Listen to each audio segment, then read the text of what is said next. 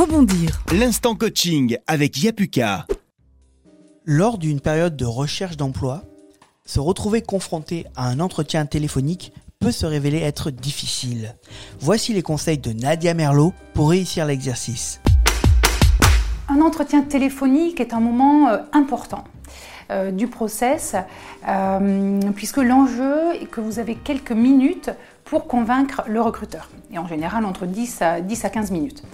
La bonne nouvelle, c'est qu'il a euh, sélectionné votre CV, donc euh, le recruteur va s'attacher à valider quelques éléments euh, pour décider si oui ou non le processus de recrutement peut, continuer. Donc c'est un moment important. je vais vous donner quelques conseils. pour moi, j'en ai trois principaux alors, le premier concerne la concentration.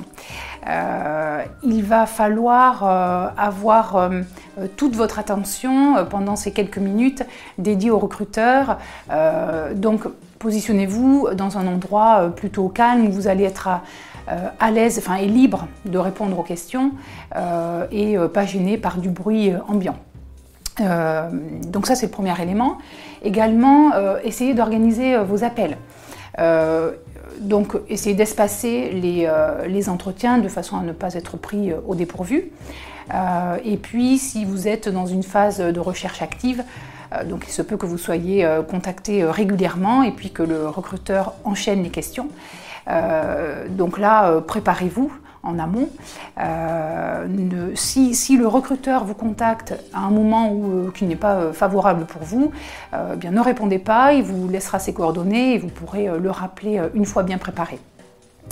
Donc la concentration, c'est le premier élément.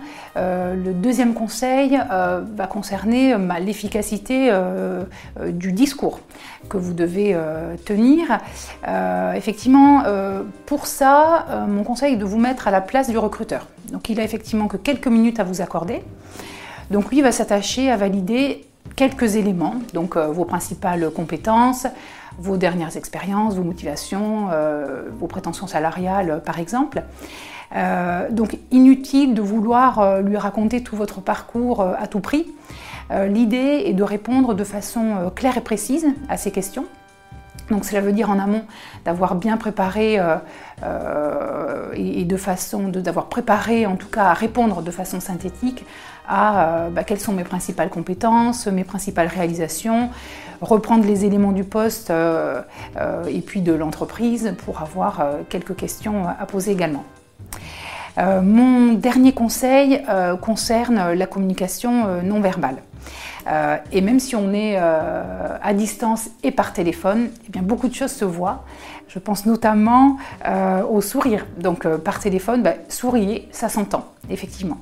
également, le ton de, de la voix, c'est par ce biais-là que vous allez arriver à capter aussi euh, le recruteur, donc éviter qu'il euh, ne s'endorme, varier les tonalités.